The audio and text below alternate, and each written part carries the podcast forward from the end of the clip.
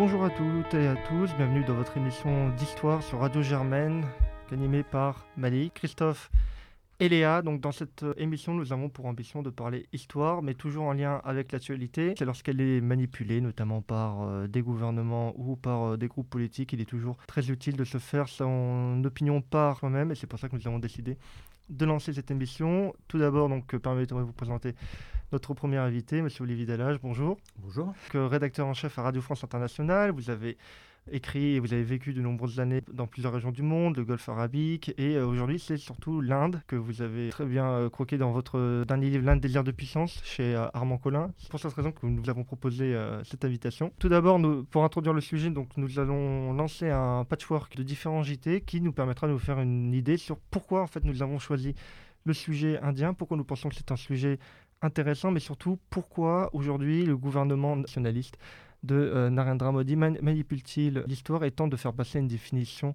de la citoyenneté de la nationalité indienne qui se veut toujours plus oppressive envers les minorités, notamment musulmanes? Plusieurs milliers de personnes étaient réunies pour dénoncer la politique du BJP, le parti de Narendra Modi, qui vise selon eux à marginaliser toujours plus les musulmans en Inde, au risque de violer le sécularisme indien. Des centaines de femmes ont défilé à Guwahati, au nord-est du pays ce samedi. Une marche pacifique pour clamer leur colère contre la nouvelle loi sur la citoyenneté. Les réfugiés d'Afghanistan, du Bangladesh et du Pakistan pourront obtenir plus facilement la nationalité indienne, à l'exception des musulmans. Narendra Modi, le Premier ministre nationaliste hindou, l'avait promis pendant sa campagne. Il a rendu extrêmement difficile l'abattage des vaches, souvent complètement interdit aujourd'hui. Tous les Indiens doivent s'occuper des vaches, avoir la foi et organiser des cérémonies en leur honneur. Cela augmentera les richesses de notre pays. Sur recommandation du Parlement, le président annonce qu'à compter de la date à laquelle le président indien signe le texte, et qu'il est publié au journal officiel, toutes les dispositions de l'article 370 ne seront plus applicables. Narendra Modi veut réhindouiser le Cachemire et la question du Cachemire, tout comme celle du temple d'Ayodhya, font partie d'un agenda euh, politique. C'est ce qu'on appelle ici l'Indudva, l'idée d'une Inde faite par et pour la majorité hindou au détriment euh, des minorités religieuses et notamment de la communauté euh, musulmane. C'est l'idéologie des nationalistes ici en Inde et la construction du temple d'Ayodhya est une étape importante de ce projet. Monsieur Delage, donc vous avez écouté comme nous ce patchwork fait de différents JT, France 2, Russia Today, TV5 Monde, etc. Qu'est-ce qui se passe en Inde? On a combien d'heures? Ce qui se passe, c'est que, euh, donc, comme ça a été rappelé, L'Inde est dirigée depuis 2014 par euh, le BJP, le Parti nationaliste hindou, à la tête duquel se trouve le Premier ministre euh, Narendra Modi, qui a longtemps été euh, le chef du gouvernement régional du Gujarat, où on peut dire que sa pratique a servi de laboratoire à ce qu'il est en train de mettre en œuvre à l'échelle du pays tout entier. Il a été, sa majorité a été reconduite avec même une progression l'année dernière, en 2019. Et dès euh, le renouvellement du Parlement, eh bien, euh, les, articles fondamentaux du programme du BJP, euh, qui n'avaient pas été mis en œuvre lors du premier mandat, ont commencé à l'être. Et c'est par exemple la fin du statut spécial pour le Cachemire, qui a été évoqué mmh. brièvement. C'est la construction d'un temple dans la ville d'Ayodhya à la place de la mosquée Babri qui avait été détruite par des nationalistes hindous en 92 et qui est censé être le lieu de naissance du dieu roi Ram et la Cour suprême qui, euh, pendant très très longtemps, avait ce dossier et ça a rendu une décision euh, favorable aux nationalistes hindous tout en reconnaissant que la destruction de la mosquée était illégale. Et donc là, on assiste à une accélération du programme nationaliste hindou qui se fait au détriment des minorités religieuses naturellement, donc les, musulmans, les chrétiens et quelques autres, mais aussi euh, de caste, c'est-à-dire que les, bien que ce ne soit pas une minorité au, sens propre, parce qu'ils sont assez nombreux, les, Dalits, ce qu'on appelait autrefois les, intouchables, sont également victimes de comportements discriminatoires et souvent de violences. Voilà un petit peu le, climat qui règne en Inde depuis quelque temps.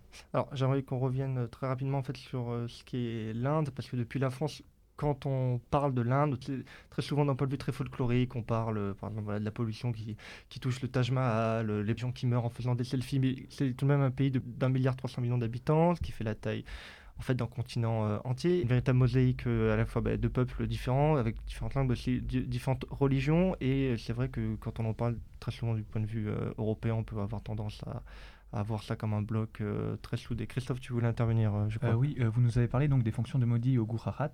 Est-ce que vous pouvez, s'il vous plaît, nous présenter plus largement qui est Narendra Modi, d'où vient-il, quelle est sa caste et comment est-il arrivé au poste de Premier ministre? Narendra Modi euh, est, issu d'une caste plutôt basse, mais pas, non plus très très basse. Il n'arrête pas de dire qu'il était vendeur de thé quand il était enfant. Enfin bon, il ne vient pas d'une famille euh, de brahmanes, euh, ni d'une famille très riche, c'est clair.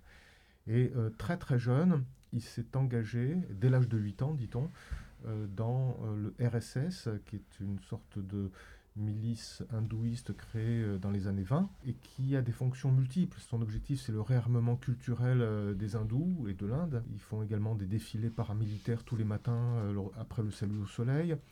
Et ils fournissent les cadres de toute une série d'organisations qui sont dans sa mouvance, que ce soit des syndicats, que ce soit un parti politique, en l'occurrence aujourd'hui le BJP.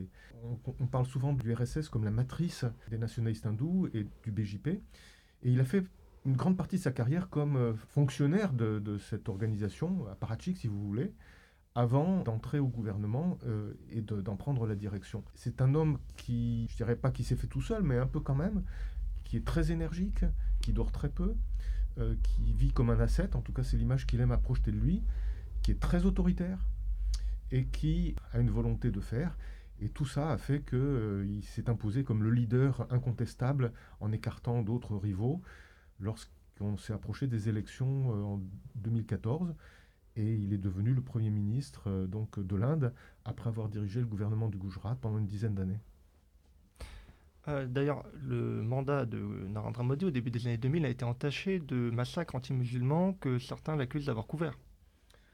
Alors, il était le chef du gouvernement lors de ces massacres en 2002. La cause immédiate de ces massacres et l'objet de controverses en Inde, c'était des pèlerins, des militants extrémistes qui revenaient justement d'Ayodhya par train.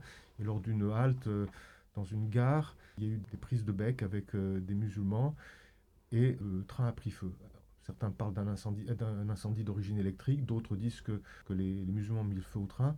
Quoi qu'il en soit, euh, plusieurs dizaines de personnes sont mortes dans, ce drame et ça a entraîné des représailles massives euh, au Gujarat contre les musulmans.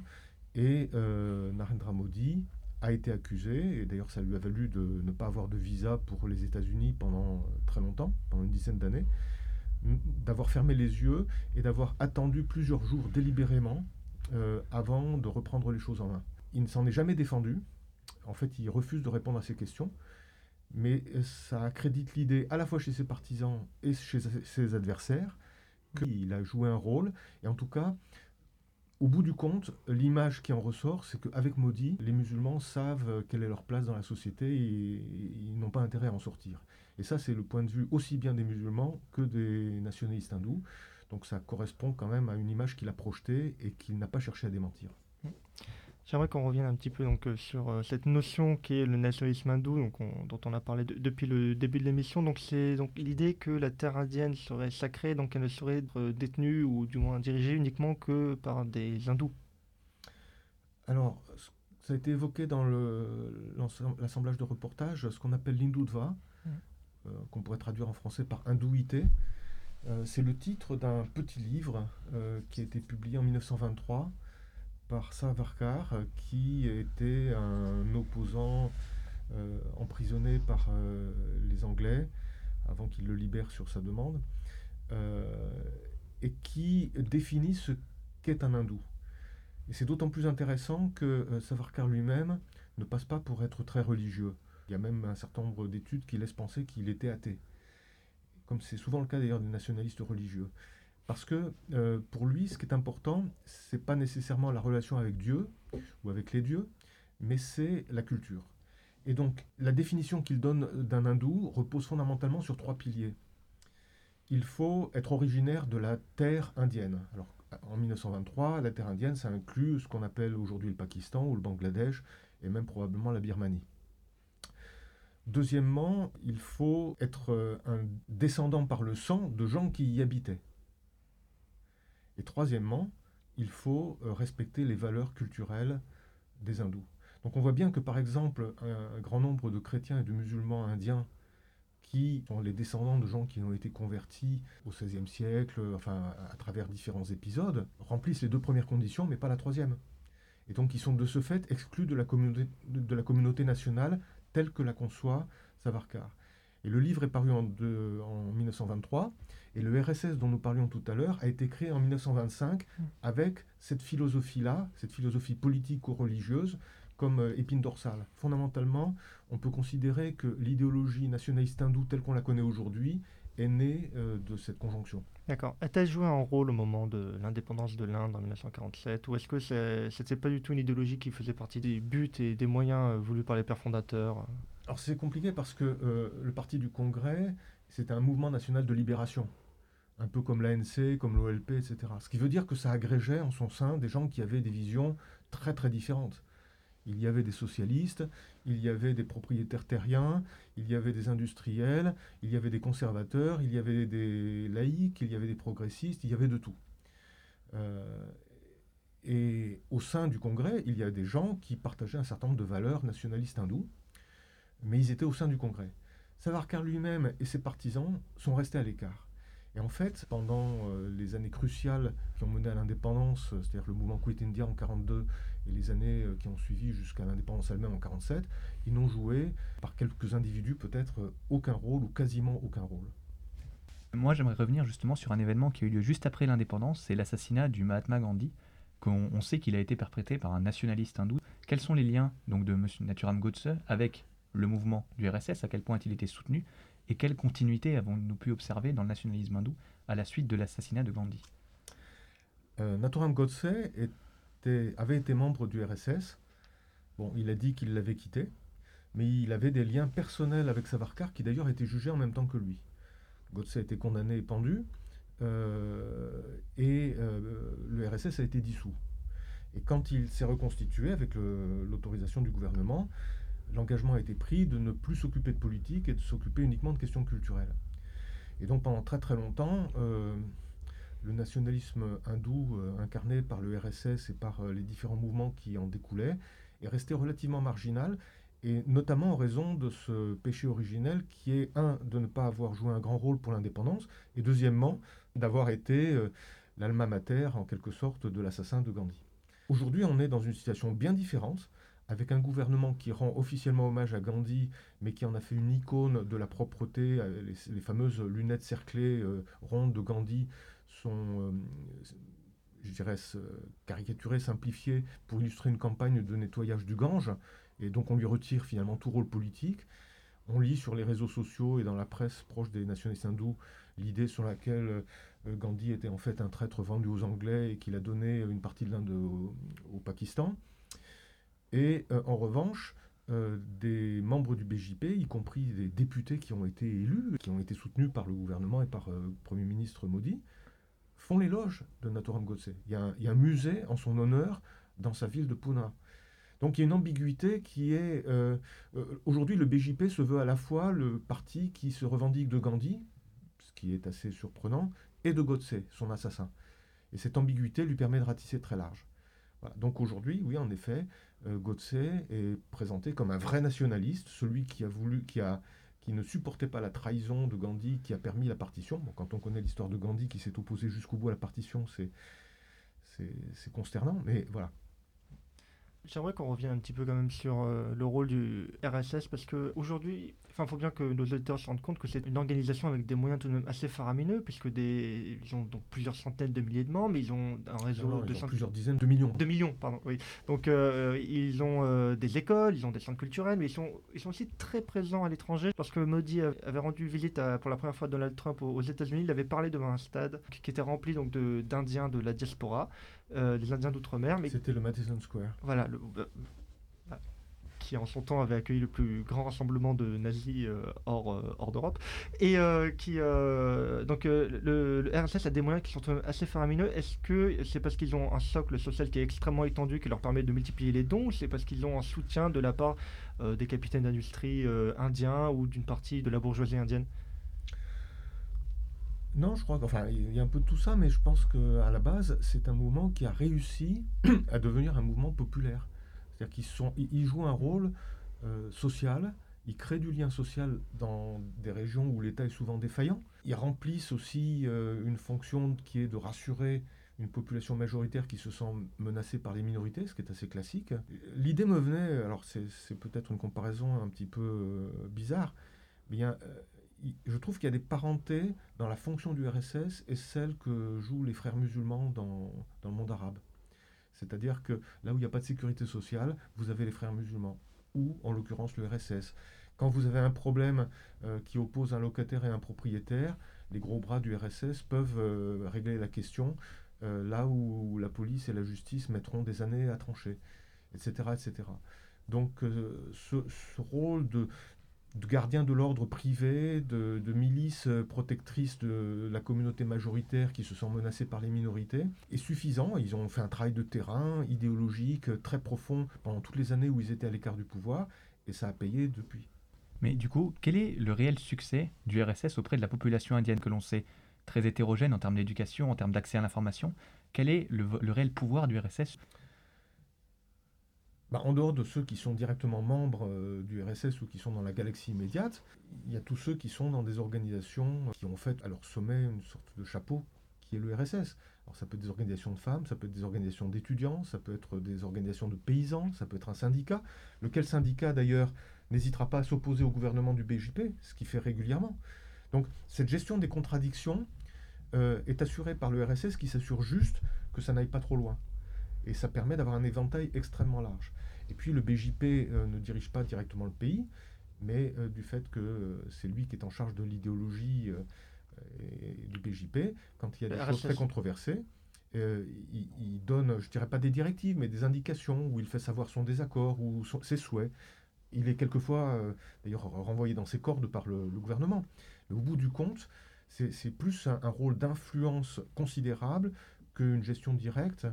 Euh, parce que l'Indien moyen n'a pas directement affaire au RSS. Certains Indiens ont comparé l'Hindutva au sionisme pour les Juifs. Euh, certains autres observateurs euh, l'assimilent au fascisme de par son aspect très raciste, l'identité géographique, culturelle et religieuse qu'il porte. que pensez-vous de cette idéologie et de son point de vue de se plier à la culture de la majorité pour les membres de religions importées telles que les musulmans et les chrétiens? Alors, il y a quand même eu une évolution du RSS. Euh, l'actuel patron du, RSS, qui est en place depuis maintenant assez longtemps, projette une image beaucoup plus inclusive. Parce que qu'il projette comme euh, idée, qui n'est pas antinomique avec les idées de départ, mais ça montre quand même une inflexion, c'est qu'au fond, les musulmans et les chrétiens sont des hindous. Et qu'à partir du moment où ils le reconnaissent, tout ira bien. Donc, s'ils sont nés ou si leur famille est originaire de Bharat, qui est le, nom sanskrit de, l'Inde, s'ils sont eux-mêmes euh, issus de, ces familles, s'ils reconnaissent que la culture hindoue euh, est dominante et c'est la leur au fond, eh bien, euh, on les accueille en notre sein. Il n'y a pas de discrimination. Alors évidemment, ça, ça heurte des convictions chez les musulmans, chez les chrétiens et quelques autres. Mais ça n'est pas une déclaration d'antagonisme public. Quand on descend quelques niveaux, c'est assez différent. Il y a, euh, notamment, on le voit bien dans l'état d'Uttar Pradesh dirigé par un, moine extrémiste euh, qui s'appelle, enfin, qui se fait appeler Yogi Adityanath. Euh, il rentre pas dans ces subtilités-là. Lui, c'est vraiment, on tape sur les musulmans en particulier et les Dalits et éventuellement aussi les chrétiens. Le RSS s'est adapté à une situation évolutive dans laquelle finalement il se veut le père de la nation. Et ça, c'est un changement de narratif complet par rapport à ce petit groupe minoritaire qui était associé à l'assassinat du Mahatma Gandhi. J'aimerais que l'on revienne sur euh, donc, cette réforme qui avait été voulue donc, par le gouvernement Modi, dans lequel on sent très clairement la patte du, du BJP, donc sur euh, l'accueil des réfugiés euh, venant de pays euh, frontaliers euh, de l'Inde. Le cœur du projet, c'était d'exclure en fait les musulmans du droit d'asile, notamment bah, s'ils venaient de pays frontaliers de, de, l'Inde qui sont en majorité musulmane, le Bangladesh, le Pakistan. Cette réforme, aujourd'hui, vous savez où elle en est? Est-ce qu'elle va être menée à son terme? Alors ça n'est pas exactement ça. C'est un amendement au Code de la nationalité mhm. qui date de 1955 qui permet à des réfugiés venant de six pays voisins, et quand je dis voisins, ça inclut l'Afghanistan qui n'a pas de frontière directe, mais on voit bien que dans la logique nationaliste hindoue, le Pakistan fait aussi partie de la terre de l'Inde, donc euh, l'Afghanistan serait un pays voisin, euh, d'accéder rapidement à la nationalité indienne. Alors qu'actuellement, des réfugiés en situation irrégulière ne peuvent pas accéder à la nationalité indienne. Et c'est possible pour ceux qui viennent de ces six pays et qui appartiennent à un nombre limitativement énoncé de religions, qui inclut d'ailleurs euh, les Jains, les Sikhs, euh, les chrétiens, les, musulmans, les, hindous et les bouddhistes. Mais il manque les musulmans, qui ne sont cités nulle part dans cet amendement. Et donc, le gouvernement a eu beau jeu de dire que ce n'est pas une réforme contre les musulmans, puisque on, ne retire aucun droit aux musulmans, on se contente d'en donner à d'autres. Mais, dans la période qui précédait immédiatement, il y avait eu un recensement national dans l'État d'Assam qui a été plus ou moins un échec. Qui euh, avait été d'ailleurs lancé, et le gouvernement du BJP ne se fait pas faute de le rappeler, à l'époque du Premier ministre euh, Rajiv Gandhi. Donc, c'est pas le BJP qui a lancé ça. Simplement, il y a eu une accélération, et le président de la Cour suprême, qui est lui-même originaire d'Assam, a pris les choses en main. Et donc, il s'agissait, parce que euh, l'Assam est traversé par des courants fortement xénophobes, de, ressortissants du lieu qui se plaignent de l'invasion venue du Bangladesh, d'immigrés illégaux. Hmm. Euh, là aussi, les comparaisons valent ce qu'elles valent, mais c'est un petit peu comme euh, la Corse des années 70-80. Euh, Alors sur la première émission, j'aimerais bien que le studio ne se fasse pas plastiquer, mais... avec le FLNC. Et donc l'idée était d'identifier ceux qui sont résidents sans avoir la nationalité indienne. Mhm. Et ceux qui ont eu la nationalité indienne ou qui l'ont affirmé et qui ne peuvent pas le prouver. Et ce qui est terrible, c'est que le, recensement en question a donné des résultats extrêmement différents de ceux à quoi s'attendait le gouvernement. C'est-à-dire que de fait, il y a beaucoup de gens qui n'ont pas pu prouver euh, leur nationalité. Il fallait dire que la famille était arrivée en telle année, etc., ou plus tard. Et, que parmi eux, il y a eu beaucoup d'hindous dont la nationalité indienne a été euh, rejetée. Alors quand on regarde euh, l'amendement à la loi sur nationalité, en soi, ça ne change pas énormément de choses. Mais il y avait le projet du registre national euh, de la population, mhm. qui aurait fait à l'échelle de tout le pays ce qui a été fait euh, en Assam. Et donc quand vous avez les deux, c'est un petit peu comme un rasoir à, deux lames. Vous avez première lame, c'est euh, la loi sur la nationalité, la deuxième, c'est le recensement. Vous vous retrouvez avec des gens qui ne peuvent pas prouver qu'ils sont indiens. Et dans un pays où l'état civil est quand même extrêmement bancal. Et d'ailleurs, euh, il faut attendre, je crois, 69 pour que l'enregistrement des naissances soit obligatoire. Donc vous voyez, c'est très... Eh bien, il y avait de, bonnes raisons de penser que ceux qui passeraient euh, à la trappe seraient les musulmans qui ne peuvent pas prouver par des papiers leur nationalité. Et au final, non. Bah, au final, pour le moment, alors il y a eu des manifestations euh, très vigoureuses mhm. qui ont euh, réprimé durement, et c'est ça qui a donné euh, tout leur, toute leur ampleur à ces manifestations, qui ne rassemblaient pas seulement les musulmans, mais aussi beaucoup d'étudiants qui ont montré leur solidarité après la répression violente dans une université à, Delhi, et, d'autres secteurs de la population qui se sont réveillés. Mais l'amendement a été voté au mois de décembre. En revanche, le deuxième volet, le registre national, le gouvernement a battu en retraite pour le moment. Donc on est au milieu du guet. J'aurais aimé revenir sur, euh, il y a 2-3 ans, la disparition du Taj Mahal sur le site du ministère du Tourisme de l'Uttar Pradesh. Du coup, euh, quelle est l'empreinte du nationalisme hindou dans le patrimoine architectural indien en 2020 Et donc quel est l'impact sur les populations locales et sur les touristes? À quel point en fait le nationalisme hindou se diffuse au niveau architectural dans la société indienne? Bah, Il essaye, avec des succès très mitigés. On a parlé de l'Uttar Pradesh qui est dirigé par ce moine extrémiste où en effet ils ont rebaptisé des villes qui portaient des noms moghols avec des noms sanscrits, ils ont retiré le Taj Mahal de la liste. Le gouvernement fédéral, d'ailleurs, ne s'est pas euh, aligné sur cette position. Euh, maintenant, il faut bien comprendre une chose, c'est que l'Inde, c'est un État fédéral, comme les États-Unis. Et que euh, depuis 2014 et 2015 et 2017, qui avaient vu des victoires du BJP aux élections régionales, il y a eu beaucoup de revers. Mhm. Et aujourd'hui, il y a une majorité d'États indiens qui ne sont pas tenus par le BJP. Et un certain nombre de ces États ont fait de la résistance, par exemple, en disant qu'ils ne mettraient pas en œuvre euh, l'amendement sur la nationalité. Or, le gouvernement fédéral n'a pas des moyens illimités, il a besoin de se reposer sur les États. Et donc, on assiste depuis euh, maintenant euh, une année, et ça a été particulièrement vrai pendant la crise du Covid, qui n'est pas terminée, à une lutte d'influence respective entre le centre, incarné par Narendra Modi et son ministre de l'Intérieur Amit Shah, et les États fédérés qui ont voulu réaffirmer leurs prérogatives et qui sont opposés au gouvernement central dans bien des domaines. Donc, ce qui est vrai en Uttar Pradesh n'est pas vrai de l'ensemble du pays, et même euh, sur des choses comme le Taj Mahal, ils n'ont pas pu aller très très loin. Mais on voit partout euh, fleurir des idées selon lesquelles le Taj Mahal, en fait, à l'origine, c'était un temple hindou, bon, ce qui est une ânerie historique.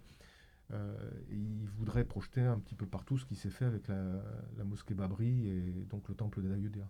Oui, pour nos auditeurs, la raison pour laquelle l'Uttar Pradesh a retiré le Taj Mahal de leur site, c'est parce qu'il a été construit par un empereur musulman et qui donc n'est pas en accord avec l'idée de nationalisme hindou.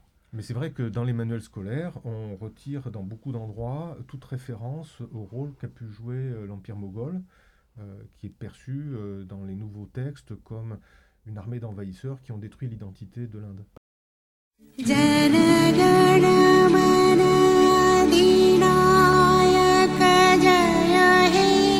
Bharat Bhagya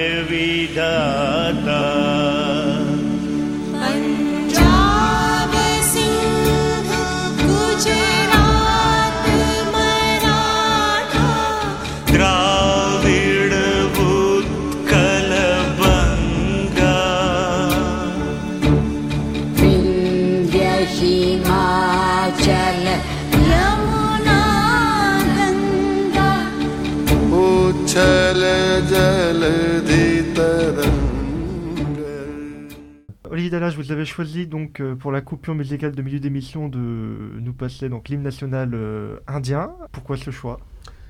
Jana Managana a été choisi par l'Assemblée constituante en 1950 comme euh, l'hymne national indien. Il y avait une tendance assez forte de prendre plutôt un hymne hindou, Vande Mataram, mais pour des raisons liées justement au souci de faire euh, de l'Inde indépendante un pays euh, laïque, même si ça n'était pas encore dans la Constitution, ça c'est venu plus tard. Euh, finalement, ils ont opté pour Jana Managana. C'est un hymne qui a été composé en 1911 par Rabindranath Tagore, le grand poète indien, celui qui d'ailleurs a donné à Gandhi son surnom de Mahatma, la grande âme. Et c'est très intéressant parce que Rabindranath Tagore est connu pour s'être opposé toute sa vie au nationalisme. Il a donné des conférences, il a publié des livres contre le nationalisme, et il n'est pas contre le nationalisme en général, il est contre l'idée même de nation. Parce que pour lui, la nation, c'est euh, une forme étatique qui écrase la culture et l'âme des peuples. Et c'est tout à fait frappant de voir qu'aujourd'hui, dans les cinémas indiens, au début de chaque film, il faut se lever pendant 54 secondes, la durée de, euh, de, l'hymne national pour écouter cet hymne national composé par un homme qui, au fond, rejetait le nationalisme. Quelle ironie. Je crois qu'il est temps donc de passer à la chronique euh, de Léa. Donc aujourd'hui, Léa va nous parler donc de la situation du seul État majorité musulmane de l'Union indienne, à savoir le Cachemire. Oui, alors euh, merci Malik. On m'a dit Léa fait une capsule sur le Cachemire. Bon, vous avez sûrement compris que nous ne sommes pas vraiment ici pour parler de chiffon, si doux soit-il. C'est donc bien de cette région nommée Jammu et Cachemire et située tout au nord du subcontinent indien, entre l'Asie centrale et la Chine, et aux frontières, comme vous le savez, très contestées, que nous allons parler. Pour commencer par le commencement, et aussi parce que j'aime bien me la jouer dessous des cartes, remontons un peu le fil de l'histoire de cette région. Après la conquête britannique de l'Empire sikh, L'État princier du Jammu et Cachemire, avec à sa tête la dynastie Singh, est créé en 1846. Il rejoindra l'Empire britannique en 1857, conservant en ce qui concerne sa gouvernance une indépendance relative.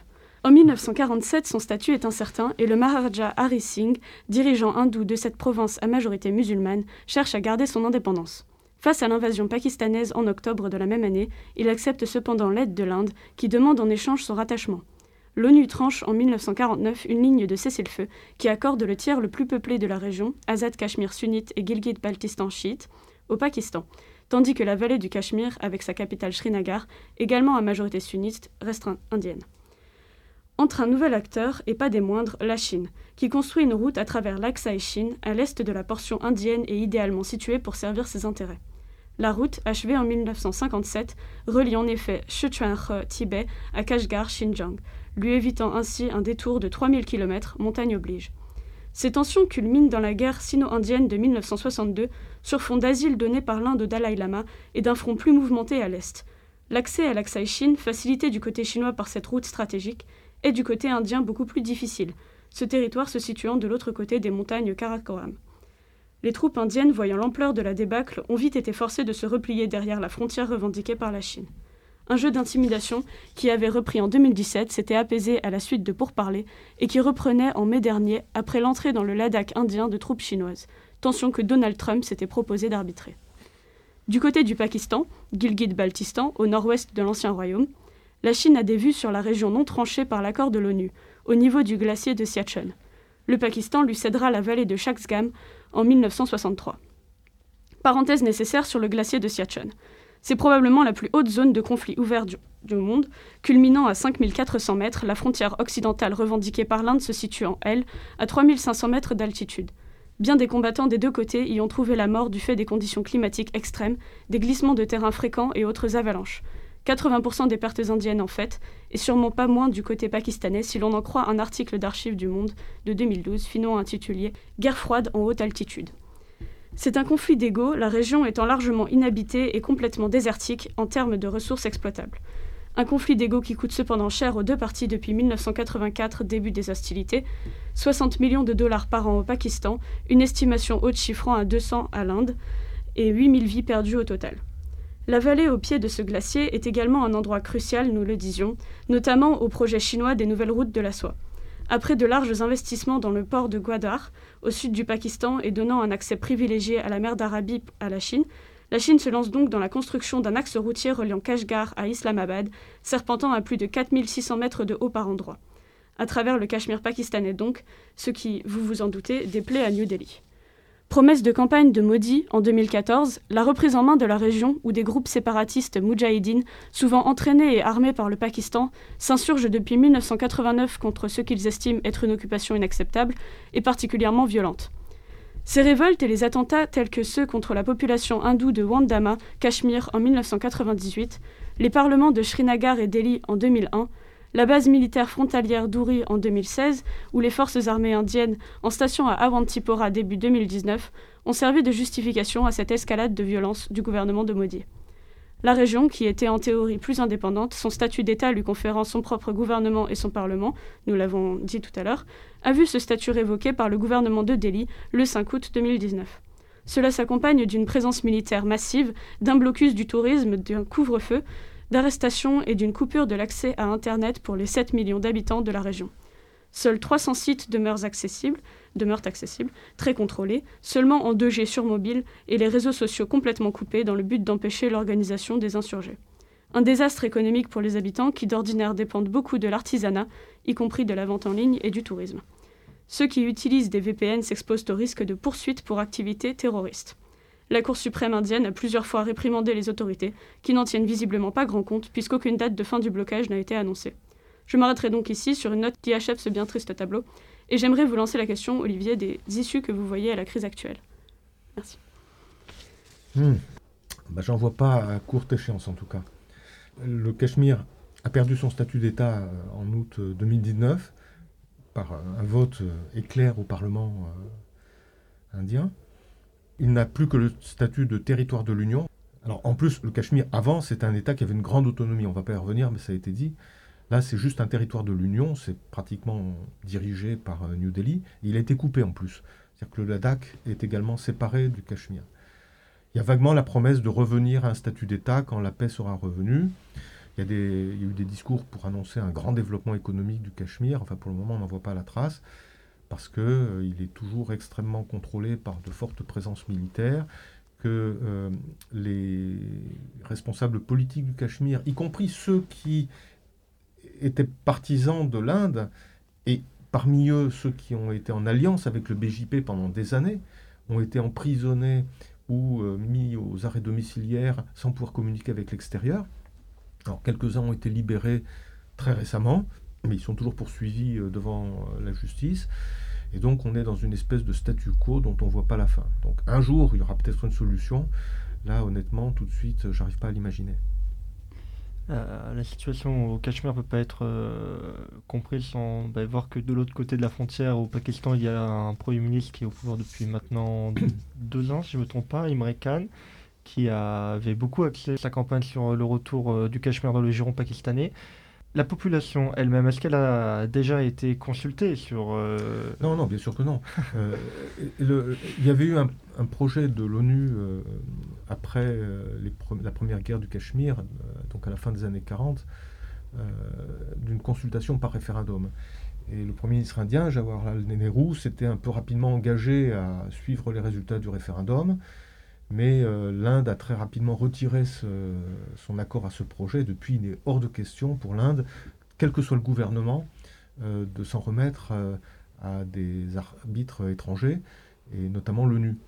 Et quand Donald Trump, qui est pourtant plutôt proche de Modi, a envisagé publiquement il y a quelque temps de jouer les intermédiaires entre le Pakistan et, l'Inde pour régler la question du Cachemire, il s'est fait sèchement renvoyer dans les cordes par, par l'Inde.